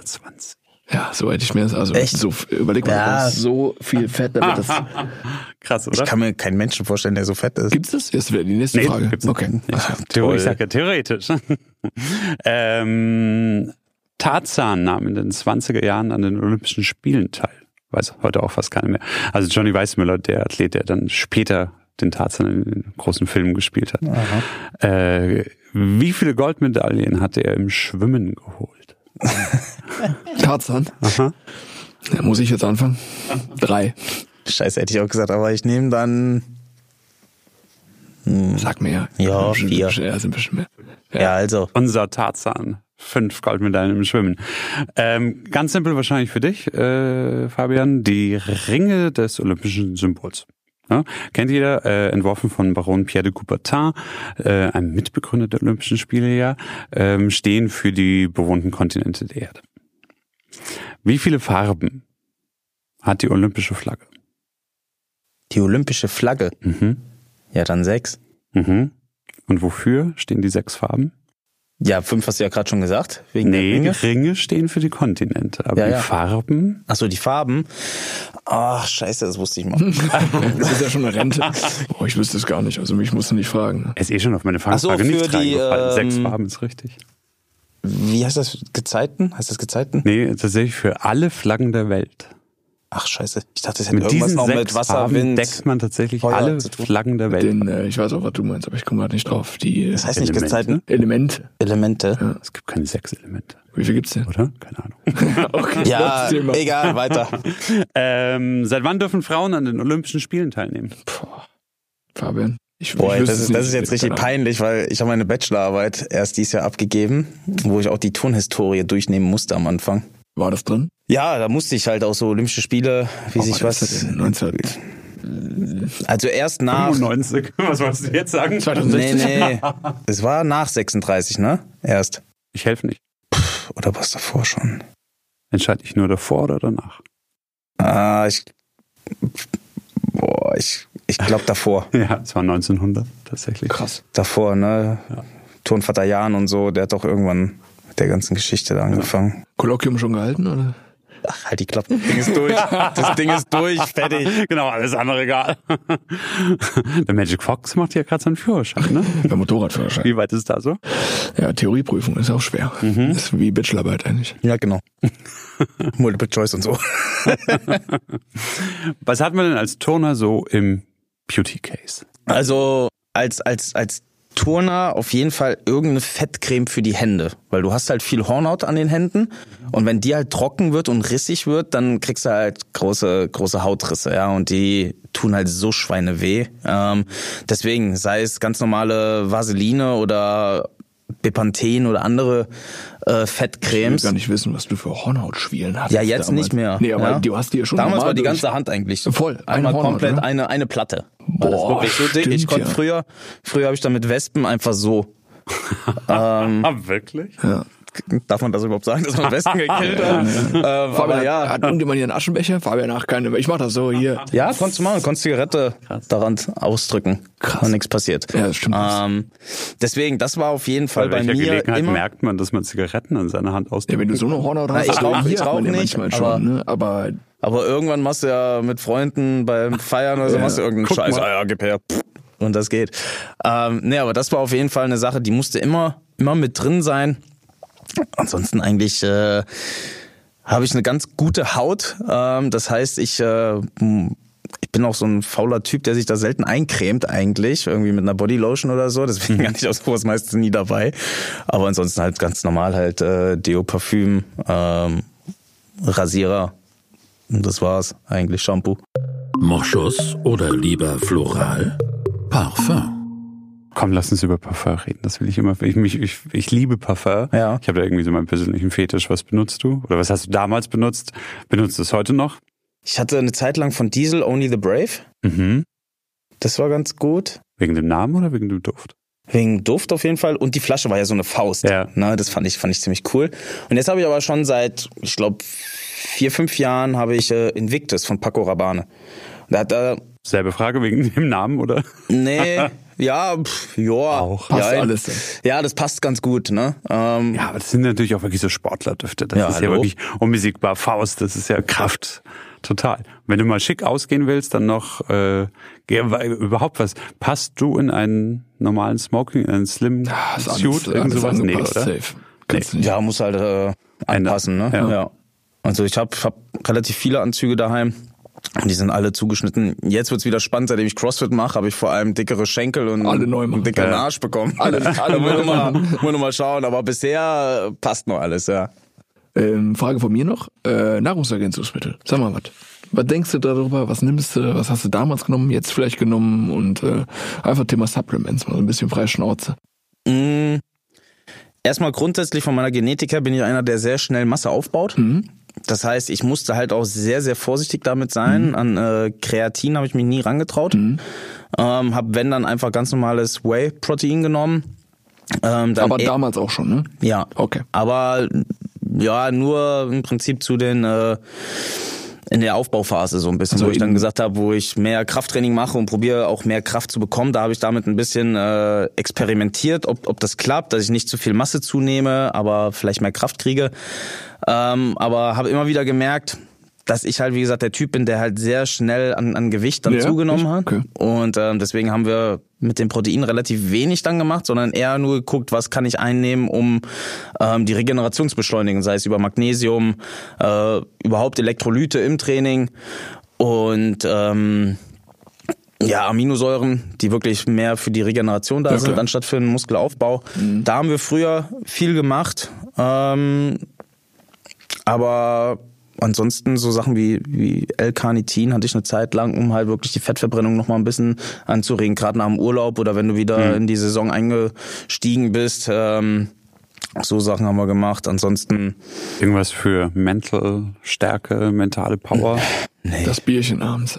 Genau. Wie, wie sah es mit Alkohol aus allgemein? Trinkst du Alkohol? Nee, also ja, mittlerweile klar. Äh, damals war es dann, ich habe einen Cheat Day in der Woche gehabt, das war meistens an meinem Samstag. Aber war eher Essen, oder? Nach dem Motto, Ja, ja, definitiv. War mehr. Essen, aber ja. trotzdem hast du dann abends vielleicht mal ein, zwei Bierchen oder Ja. ein paar Radler oder Ja, so getrunken. Ähm, aber ja, das war dann eher, also mehr Alkohol gab's dann nur direkt nach dem Wettkampf. boah. aber selbst da, wenn du komplett ausgebrannt warst, habe ich drei Bier getrunken, dann war Feierabend um, schon wieder. Ja. tanzt, tanzt im Dorf auf dem Tisch. Ja. Ja, es war, war wirklich so. Ja. Ähm, jetzt heutzutage ist ja, ist ja jetzt super entspannt. Jetzt Wofür, ich wofür brennst du dein, was ist Lieblings-Cheat-Meal, sagen wir einfach mal so. Ich meine, jeder hat ja so seine Schwäche. Ich meine, du, deine ist Pizza? ich bin dabei. Ja? ja. Boah, Pizza ich geht find, immer. Ich finde auch Pizza. oder? Oh, fuck, ich habe auch Pizza. Das ist ja, Pizza ist mega. ist ja crazy. Es gibt doch immer diese Frage, Aber will das man lieber eine Milliarde Euro kriegen, aber darf nie wieder Pizza essen? Ja, ich Oder willst du lieber Pizza? ja, ich würde eine Milliarde ist eine Milliarde. Nee, Pizza. Ich bin da auch Pizza unentschieden. geht keinen Weg vorbei. Also wir reden hier von Dickkäse auf der Pizza. Ja. Ja. Obwohl, nee, ich bin gar nicht so, ja, aber, Aber- Pizza bin ich da, aber Nudeln, ich finde aber auch schon Teller Nudeln einfach mega. Ist kein Cheat Meal, aber ich mag den Teller Nudeln schon mega. Aber Achso, um Fabian, auf, das äh, weißt du nicht. was- Äh, Daniel ernährt sich von Hühnchen mit Reis. Ja, auch eigentlich. nicht mehr so wie bei dir auch Es nicht gab, viel anders, Es, oder? war, bestimmt, nee, es gab bei mir auch Zeiten, ne? Also sage ich mal so vor fünf oder sechs, sieben Jahren. Ne? Da habe ich das Ganze natürlich auch gelebt wie kein anderer. Ne? Da habe ich jeden Gramm, ich habe alles mit Waage gegessen. Nichts mehr ohne Waage gegessen und so. Krass. Das war, aber das hat sich auch komplett entspannt und jetzt ist alles. War das bei dir auch so krass? Nee. Nee, also ich habe zeitlang mal mit einem Ernährungsberater gearbeitet und da ging es auch wirklich um die Grammzahlen von den jeweiligen äh, Nahrungsmitteln. Aber das, ja, weiß nicht, das war nicht so ganz meins. Also ich bin da eher nach, nach Gefühl gegangen. Und das Ne, ist auch weil, schlussendlich das Richtige. Weil ich wusste, ja. gut, ich bin halt sehr im äh, Kaloriendefizit immer geblieben, um halt ähm, ja das Gewicht niedrig halten zu können. Was auch nicht immer das Beste war, weil ich gemerkt habe, dass ich halt auch relativ schnell platt war. Voll. Äh, wenn ich eine harte Einheit hatte, konntest Voll. du am nächsten Tag äh, wirklich nicht mehr viel machen eigentlich. Das hätte man sicherlich optimieren können, ähm, aber da war ich dann auch festgefahren so in meinem in meinem Muster, in meinem meinem Schema, wie ich das halt ganz äh, wie ich Ja. das Ganze angehe. Aber ja, jetzt heutzutage esse ich mich, äh, ernähre ich mich sehr, sehr ausgewogen. Ne? So wie ich halt lustig bin. Ich weiß halt, auch schon früher war das eigentlich, dass es immer ein Stück weit auf die, auf die Menge ankommt, ja. Egal, ob es jetzt gesund ist oder nicht. Wenn ich viel esse, bin ich auch schwerer, wenn ich einfach mich äh, da ein bisschen zügel und kontrolliere, weil oft ist man ja eigentlich gesättigt, aber man hat einfach nur noch Lust. Ja, man hat eigentlich gar keinen Appetit mehr. Ähm, ja, und wenn man da dann einfach den Punkt auch findet und sagt, hey, reicht jetzt? Aber es ist ja auch so, dass du einfach es. nach den Jahren, nach so, gerade du, nach Spitzensportlerzeit über zehn Jahre hin, da lernst du ja deinen Körper so krass kennen. Hm. So, du weißt ja je, komplett wie dein Körper auf alles reagiert, auf alles. Das heißt, er wüsste jetzt genau, isst heute Morgen eine Pizza, heute Abend und morgen auch eine, trinkt heute Abend einen Radler und er sieht kein Stück anders aus. Das weiß er. Ne? Weil es ist so, das steckt er einfach weg. Machst du das jetzt über drei Wochen, dann sieht's wieder anders aus. Aber das ist ja so die Sache, wo die meisten Leute denken so, boah, ich darf heute Abend auf gar keinen Fall so. Es ist, ein Körper steckt so viel weg und wenn du deinen Körper kennst und wie du, gerade nach so einer langen Zeit, auch wie du trainierst, ne, mittlerweile, das lernst, lernst du ja auch über so eine lange Zeit, wie du erstmal merkst, was trainiere ich hier, wie bewege ich was, wann nimmt man eine Schulter raus, wann bringt man eine Schulter rein und das lernst du erst nach so einer langen Zeit und da ist, glaube ich, das ist so bei dir bestimmt richtig krass, weil du ja so extrem mit deinem Körper gearbeitet hast, so genau weißt, wie, was, wo, wann, das ist bestimmt echt crazy. Aufs Touren bezogen, ja. Ja. Aufs Touren bezogen zu 100 Prozent, aber Ja. ich merke jetzt zum Beispiel beim CrossFit, dass ich meinen Körper noch nicht im CrossFit so Okay, gut ja. kenne und so gut verstehe. Ähm, da hatte ich nämlich auch jetzt, wo es um die um die Fitness-Bundesliga ging, um Mhm. diese Qualifikation, habe ich gemerkt, dass ich mich da halt übernommen habe. Mhm. Ja, da haben dann teilweise die Muskulaturen, die Waden oder so, haben halt zugemacht. Ja. Ja, wo ich gemerkt habe, okay, ich, Ja. ich kann damit jetzt nichts mehr machen. Ja, ähm, musste das halt erstmal wieder richtig auskurieren. Plus mit dem mehr Gewicht und so weiter, wo sich ey, erstmal deine Muskulatur und deine, deine Sehnen erstmal dran gewöhnen müssen. Ähm, deswegen, da bin ich auch jetzt gerade in einem, in einem Lernprozess. Aber was das, was das Touren anging, klar, da hast du jedes, Ne? also alles gespürt. Ähm, und wie gesagt, mit der Ernährung, ich konnte eigentlich in den Spiegel gucken und konnte dir fast auf 100 Gramm genau mein Gewicht sagen. Oh, voll, Einfach ja. nur, indem ich Ja. das sehe. Ach, krass. Ja, und spüre halt, wie, wie leer ist mein Magen jetzt Ja. gerade oder, ne? Und, äh, Glaube ich sofort. das ist, das ist schon brutal. Ja. Und das macht dich halt auch verrückt im Schädel. Ne, dann, dann sind da 100, 200 Gramm mal mehr auf der Waage. Dann meinst du, du würdest das direkt spüren beim Touren. Okay. Ja, das ist halt dann, das ist halt dann wirklich äh, Psycho. Ne? Aber da habe ich dann auch irgendwann einen Weg gefunden, wo ich wusste, zum Beispiel montags stelle ich mich einfach nicht auf die Waage. Weil Samstag war mein Cheat Day, Sonntag habe ich schon mich wieder zurückgenommen, aber du Ja. bist trotzdem vielleicht ein, ein Kilo schwerer als noch am Freitagabend oder am Samstagmorgen. Ne? Einfach in die Halle gehen und einfach machen. Ja, äh, da habe ich mich dann einfach, habe ich so ein bisschen meine meine Routine gefunden. Wann stellst du dich auf die Waage? Wann macht Sinn? Und äh, wie verhältst du dich am Wochenende, dass du am Montag direkt gut in die Woche startest und nicht so träge und schwerfällig bist? Das äh, das war immer große Herausforderung, vor allem der Sonntag halt, ne, wo du dann auch frei hast, nichts zu tun hast und liegst auf der Couch und hast eigentlich Bock dann mal ein paar Chips zu snacken oder ein bisschen Schokolade oder ein Eis oder so und dann dazu wissen, hey, außer am Nachmittag außer Wasser und Kaffee gibt's nichts. Ja, Das ist halt dann schon ein bisschen äh, zäh gewesen, aber ähm, wenn du dann Montag in der Halle warst und es hat gut geklappt direkt, dann wusstest du, okay, es hat sich wieder gelohnt. Alles super, ja. Ja. Entweder oder. Wir spielen eine Runde entweder oder mit dir. Äh, ich lese die Frage vor und du musst ganz schnell und ganz spontan antworten. Mach mal. Äh, eine beliebte Kategorie bei uns. ja, ist auch cool. ähm, was wärst du lieber eine Woche lang? 1,20 Meter groß oder 2,10 Meter? Zwei Meter zehn. Möhren verkochen bei Johann Lafer oder Stimme verlieren bei Markus Lanz? Nee, zum Johann gehe ich dann lieber. Alkoholfreies Kölsch oder lieber eine vegetarische Wurst? Alkoholfreies Kölsch. Den Leg Day überspringen oder Döner essen? Döner essen. Wenn Corona hoffentlich bald wieder durch ist, äh, Freitagabend lieber ins Kino oder auf die Piste in die Disco? Boah, weder noch. Weder noch? ähm, Also Kino, ja, kann man mal machen, aber Disco weniger, aber dann eher so Bar oder so. Also Mhm. schon dann lieber irgendwo gemütlich essen gehen mit, mit Live-Musik oder so, das ist schon geil. Aber jetzt so richtig im Club muss, muss nicht unbedingt. Stimmt, man sagt ja Club, Diskothek sagt man glaube ich seit Was- was- 1970 was hast nicht mehr. gefragt? Da merkt man, dass die, du in die Diskothek. noch Alter. weniger Haare als ich habe auf dem Kopf. Techno oder Jazz? Oh, dann lieber Jazz. Oh, oder. Oh ja, genau. Oder. hm. Aber Jazz, ja. Meditieren oder joggen? Äh, boah. Joggen. Nach einem harten Tag auslaufen oder ausschlafen? Eher auslaufen, weil ich ein total schlechter Schläfer bin. Mind over Body. Ist alles Kopfsache oder Boah, ist schon alles Kopfsaure. Fertighaus oder jeden Ziegel selber? Ich habe legen? ein Fertighaus. Niederlage vom ersten FC Köln oder einen Monat lang ohne CrossFit? Bist du Köln- Boah, das bist ist du richtig fies, weil ich bin? Ehrenmitglied beim FC. Oh, okay, ja. Aber ich könnte, nee. Ja, also auf CrossFit kann ich nicht verzichten. Und Niederlage geht. Niederlage kann man mal Passiert in Kauf mal. Kommt selten vor, aber muss man mal in Kauf nehmen. Langhantel oder Kettlebell?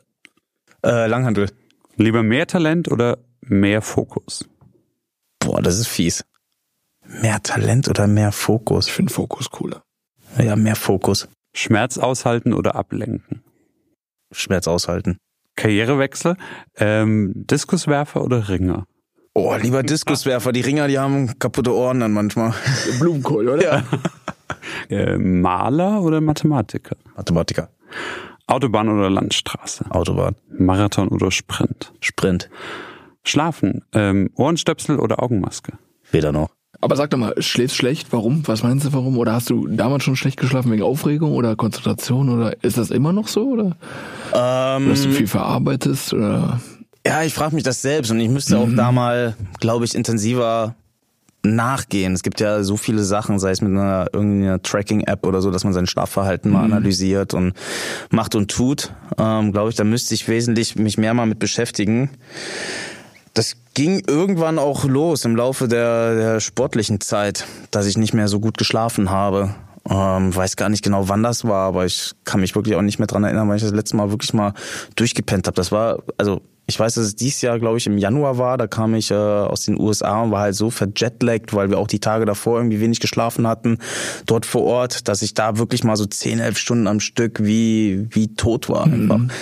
Aber ansonsten, ja, ich verarbeite halt schon viel äh, über Nacht. Ne? Das merke ich, dass mein, dass mein Kopf da rattert. Also ich habe keine Probleme beim Einschlafen normalerweise. Also da äh, bin ich sehr, sehr müde abends. Plus habe ich da auch so meine mentalen Techniken, weil das bei vorm Wettkampf halt natürlich, du bist aufgeregt, du gehst deine Turnübungen die ganze Zeit durch eigentlich. Ähm, da haben wir auch über das Mentaltraining eine Technik entwickelt, sodass ich mich da halt mal wegbieben kann von den aktuellen Themen und dann halt einschlafen konnte. Wie funktioniert das? Na, viele kennen das ja auch so ein bisschen so diesen, diesen, diesen Schubladentrick. Ja, dass man alle, alle Themen, die man halt so im Kopf hat, in verschiedene Schubladen reinpackt und die dann zumacht und abschließt und so weiter. Ne? Und dann kannst du halt mit verschiedenen Bildern arbeiten. Wir haben dann einfach im Prinzip so ein bisschen damit gearbeitet, dass ich in, dass ich in einem Großraumbüro mein eigenes Office habe, dass ich da einen riesen Schreibtisch habe mit vielen Schubladen, die man abschließen kann. Und jedes einzelne Thema, was mich beschäftigt hat, habe ich halt in eine Schublade getan, zugemacht, abgeschlossen bin dann äh, durch dieses Großraumbüro, wo einfach noch viel Hektik und Action war, so ein bisschen aller Wolf of Wall Street, weißt du, irgendwie so Chaos pur, ähm, bin ich dann da durch, Tür zu, ähm, Fahrstuhl runter aus dem Gebäude raus, ähm, letzter Blick nochmal oben in, zu dem Büro, wo noch Lichter sind, äh, mit, mit viel Action und habe mich aber dann quasi umgedreht, abgewandt von diesem Arbeitsstress oder von diesem Stress allgemein und bin sturstracks an einen Ort gegangen, der für mich Erholung bedeutete oder bedeutet bis heute. Und das ist eigentlich Strand und Meer. Einfach, ne? Verbinde ich mit Ruhe, Urlaub und Entspannung. Und habe dann wirklich so mich mental, visuell da reingebeamt, dass ich halt dann sturstracks an den Strand gehe. Und meistens ist es so, dass sobald ich das Meeresrauschen höre, penne ich weg. Ne? Und das war Wie halt lange so, dauert? Also das klingt jetzt so nach einer halben Stunde. als ob man da wirklich lange sich das vorstellen muss mit es hängt ja da, also es hängt ja davon ab, wie viele Themen du halt hast, die du, die du wegpacken musst. Aber wenn Sag ich ja, halbe Stunde bei mir. Bis Bin abschließen. da mal beschäftigt. Ja. musst du halt mit einplanen dann, ne? Aber ja, mal geht's schneller, mal geht's langsamer. Manchmal musst du auch mal zwei Runden machen oder so, ne? Aber wie gesagt, ansonsten weiß ich nicht. Die Schlafprobleme, so diese innere Ruhe ist halt irgendwie nicht da. Ich meine, klar, ich habe das, wofür ich immer gebrannt habe und was mein großes Ziel, mein großer Traum war, der Olympiasieg, das habe ich halt erreicht. Ne? Ähm, keine Ahnung, ob das ein bisschen diese innere Unruhe auch äh, macht, dass ich irgendwie nicht so zu 100 Prozent weiß, wo die Reise mal hingeht, weil früher war immer klar, du hast eine fixe Planung gehabt, ne? Du wusstest, okay, dann ist EM, dann ist WM, dann ist Olympia, so ist dein Zyklus, du bereitest dich so und so vor und dann war das auf einmal weg von heute auf morgen und ich bin halt jeden Tag so ein bisschen, was heißt in den Tag reingelebt. Ich habe ja schon meine festen Termine und meinen meinen Kalender im Prinzip und weiß, wo ich wann sein muss, aber nicht mit so einem finalen Ziel oder so, ne? Und da erstmal glaube ich diese Lockerheit reinzukriegen. Mhm das fällt mir immer noch schwer bis heute. Ne? Und jetzt klar auch mit der mit der Corona-Krise war das am Anfang auch, dass ich die ersten zwei Tage, wo so von heute auf morgen dann der Lockdown war, wo ich erstmal nur zittrig eigentlich zu Hause teilweise da saß und dachte, boah, ey, was machst du jetzt? Ich, ich muss irgendwas machen. Und hin und her, klar, zum Glück habe ich meinen Kraftraum dann im Keller, wo ich dann zumindest Sport machen konnte. Oh, der war mhm. ganz wichtig. Das, mhm. Ich habe ich hab so viel auch, also Power aufgebaut in der Zeit. Ich habe nämlich meinem CrossFit-Coach direkt gesagt, hier, pass auf, ich habe das und das Equipment.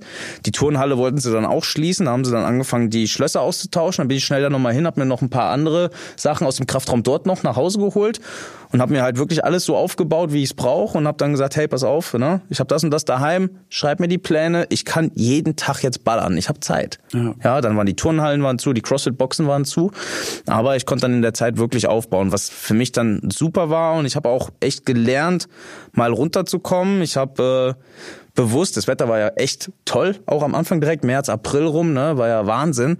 Ähm, habe ich mir dann irgendwie so zur, ähm, zur täglichen Routine so ein bisschen gemacht, dass ich abends wirklich, ich habe einen, einen, tollen Ausblick äh, für den Sonnenuntergang, dass ich dann wirklich gesagt habe, ich setze mich da jetzt hin eine halbe Stunde, schaue mir den Sonnenuntergang an, leg mein Handy weg, mache es lautlos, mache mir entweder ein bisschen Musik an oder, oder auch nicht, je nachdem, wie ich Lust hatte, ein Gläschen Wein oder auch was Antialkoholisches und äh, ja, nimm mir einfach mal eine halbe Stunde, Stunde Zeit, wirklich nur für mich in dem Moment. Mhm. Und das hat mir so viel gebracht, weil die ersten Tage war es wirklich, du hängst dann nur noch am Handy, weil du denkst, okay, ich habe nichts ja, zu tun ja, und hängst nur noch bei Instagram rum und bist da am mhm. rumgucken und machen und tun und boah, kommst halt mit dem Kopf gar nicht mehr klar eigentlich. Ne? Und das hat mir schon viel, viel geholfen am Anfang, plus mit dem Training und auch jetzt mit dem ganzen CrossFit, wieder so ein bisschen da so, so ein Hobby, so eine Leidenschaft zu entwickeln.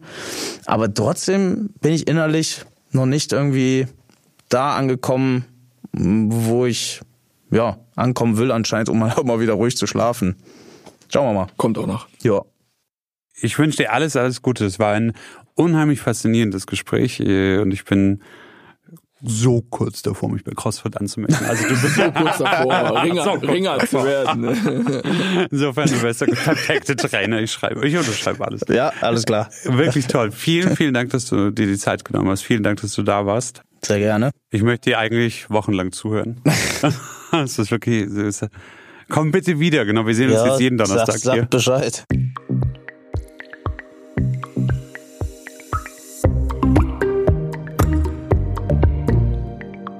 Okay, das war halt ehrlich gesagt mega.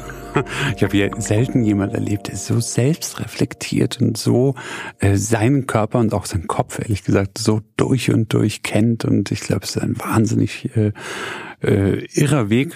Das ist wahrscheinlich das Mentaltraining, das er immer gemacht hat, das ihn so perfektioniert hat, auch in der Selbstwahrnehmung. Der ist ja wirklich unfassbar stark mental und schlau und witzig. Und ich mega. Ich bin immer noch begeistert. Ja, ich fand's, fand's auch richtig gut, muss ich sagen. Also man merkt sofort, der ist Profi durch und durch in dem, was er gemacht hat, wie er es gelebt hat. Und da siehst du auch, wie fokussiert man sein muss, was du für ein Ziel vor Augen hast, dass du ständig dran bleibst und wie viel Arbeit doch dahinter steckt, ist krass. In allen Bereichen, ne? von mental mhm. über körperlich, über auch sicherlich Freunde vernachlässigen, Schule vernachlässigen und trotzdem hinbekommen. Das sind alles so Dinge, die musst du ja alle unter einen Hut bekommen. Ja, wenn er schon sagt, er trainiert den ganzen Tag als Kind, dann ist da von der Jugend auch nicht viel übrig gewesen. Ist auf jeden Fall krass, Riesenrespekt davor, Riesen cooler Typ, ja. mega gemacht. Ja. Und äh, ja, anderes Thema, was äh, an dich, was, was hast du uns heute mitgebracht? Konstantins Wunderpille.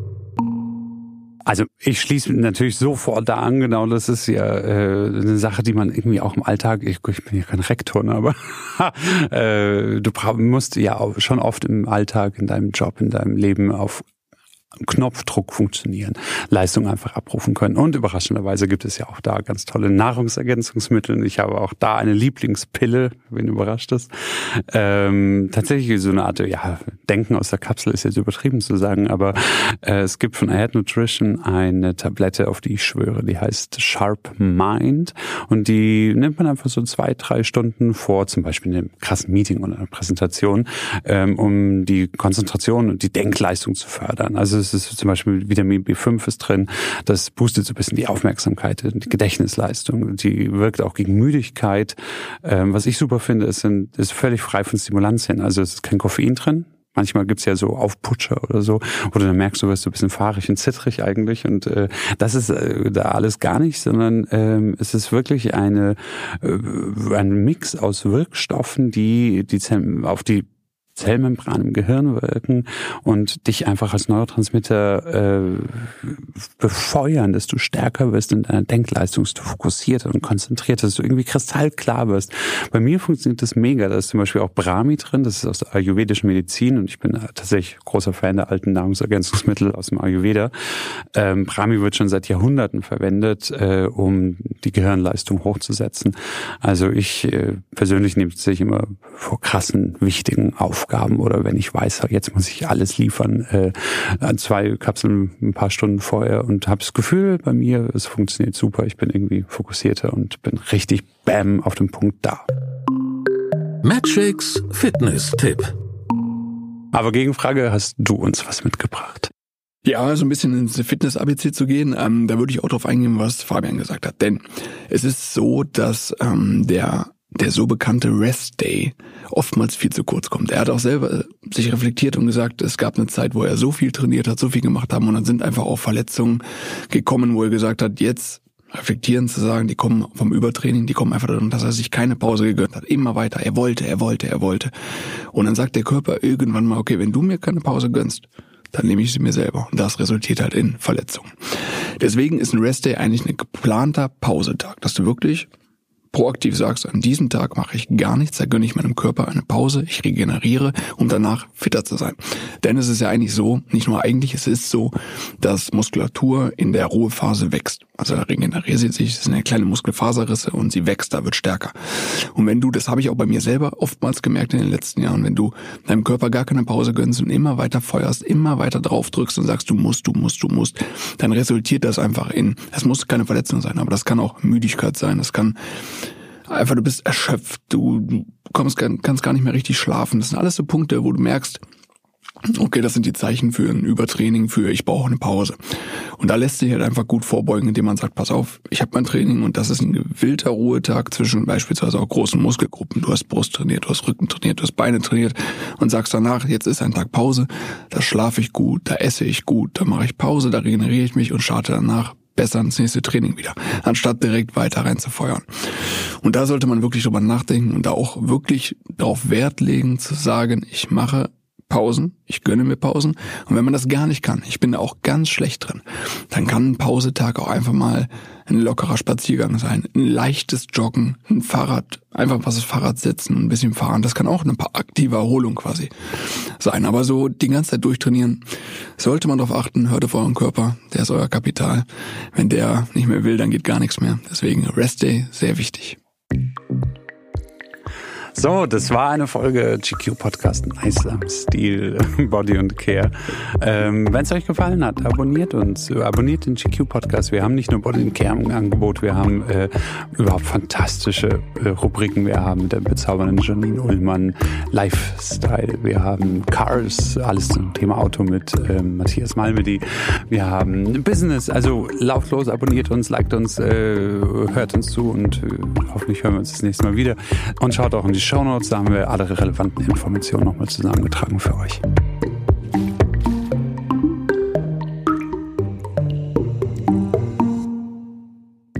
Das war Nice am Stil Body and Care. Der GQ Podcast mit Magic Fox und Konstantin Hermann. Details und Infos zum Podcast findet ihr auch in den Shownotes. Die GQ gibt es auch als Heft zu kaufen. Überall da, wo es Zeitschriften gibt. GQ Nice am Stil Body and Care ist eine Podcast-Produktion von GQ und Studio Bummens in Zusammenarbeit mit Magic Fox. Redaktion und Produktion Konstantin Herrmann, Laura Pohl und Wiebke Holtermann. Ton und Schnitt Mia Becker und Henk Heuer. Neue Episoden jeden zweiten Dienstag, überall wo es Podcasts gibt.